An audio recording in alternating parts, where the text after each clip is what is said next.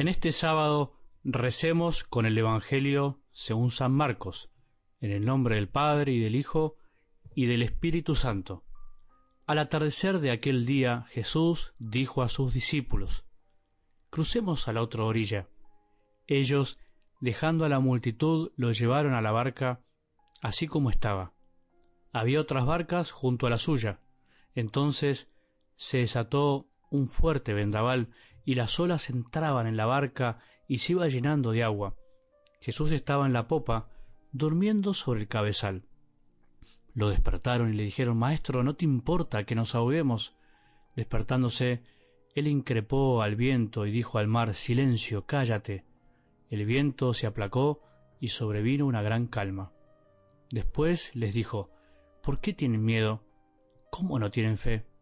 Entonces quedaron atemorizados y se decían unos a otros, ¿quién es este que hasta el viento y el mar le obedecen? Palabra del Señor.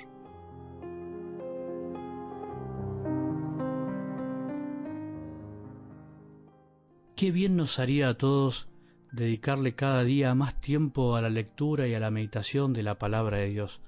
No decir que necesitamos más tiempo, sino hacernos el tiempo. Me lo planteo siempre como sacerdote, en especial cuando experimento que justamente cuanto más le dedico a la oración o al tiempo de silencio, más especial se hace el día.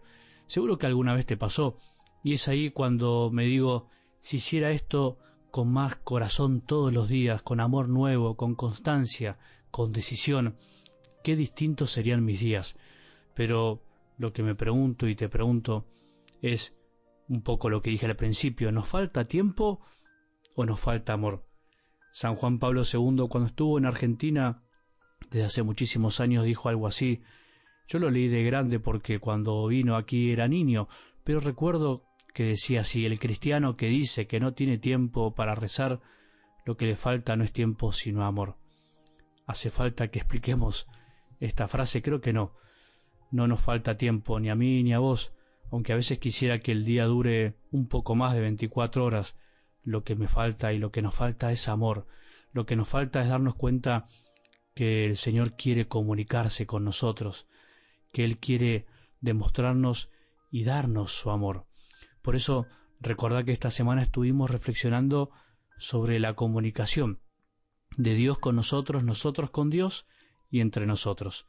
Creo que esto nos ayuda a tomar dimensión de lo que nos perdemos cuando escuchamos mal o cuando no escuchamos o cuando no ponemos algo de nosotros, cuando queremos que las cosas sean fáciles y nos damos cuenta que en realidad hay que luchar, hay que ser constantes.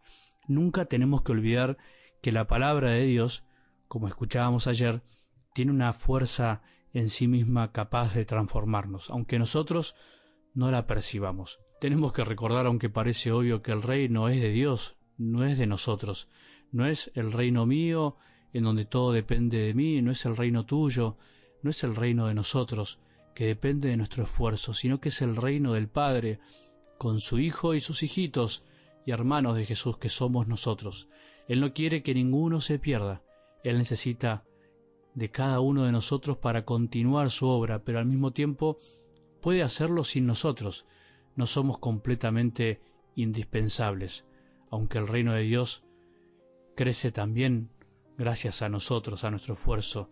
Sin embargo, como dijimos, crece mientras dormimos, nos levantamos, crece porque Él lo hace crecer, aunque muchas veces parezca dormido, como en algo del Evangelio de hoy, en donde se ve claramente que Jesús se duerme mientras todo se va llenando de agua, todo parece que se inunda. Una escena maravillosa, pero al mismo tiempo impactante, increíble. ¿Quién de nosotros no hubiese tenido la misma actitud de los discípulos? ¿Quién de nosotros no tuvo alguna vez esa misma reacción para con Dios, para con Jesús? Maestro, Señor, Jesús, ¿qué te pasa? ¿Por qué no me hablas?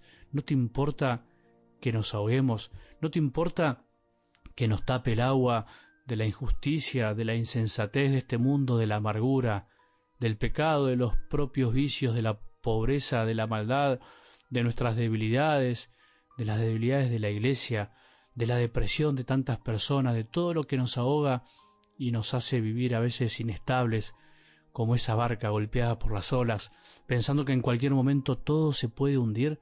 ¿No te importa, Jesús? ¿Vos dormís mientras nos pasa todo esto? Decinos la verdad, Jesús, ¿no te importa? ¿O lo haces a propósito para probarnos?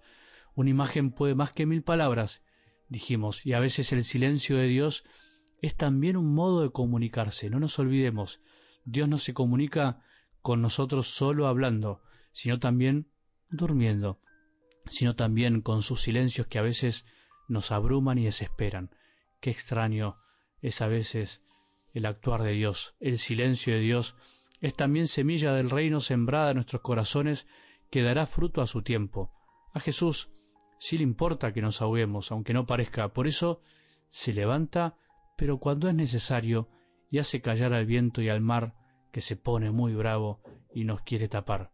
Pero lo que realmente le importa a Jesús es que perdamos la fe, es que dudemos de Él, de su presencia en la barca de este mundo, en la barca de la iglesia. Eso es en realidad ahogarse, perder la confianza, dejar de creer que Él está aún cuando parece dormido.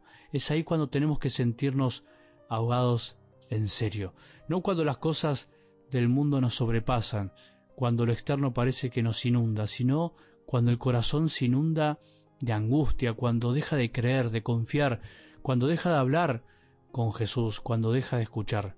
Cuando estemos así, preocupémonos, ahí sí, gritemos. Mientras tanto, todo lo demás es solucionable de una manera u otra.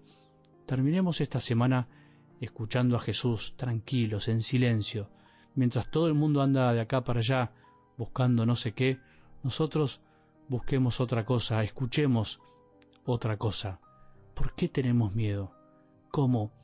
¿No tenemos fe? Que tengamos un buen día y que la bendición de Dios, que es Padre misericordioso, Hijo y Espíritu Santo, descienda sobre nuestros corazones y permanezca para siempre.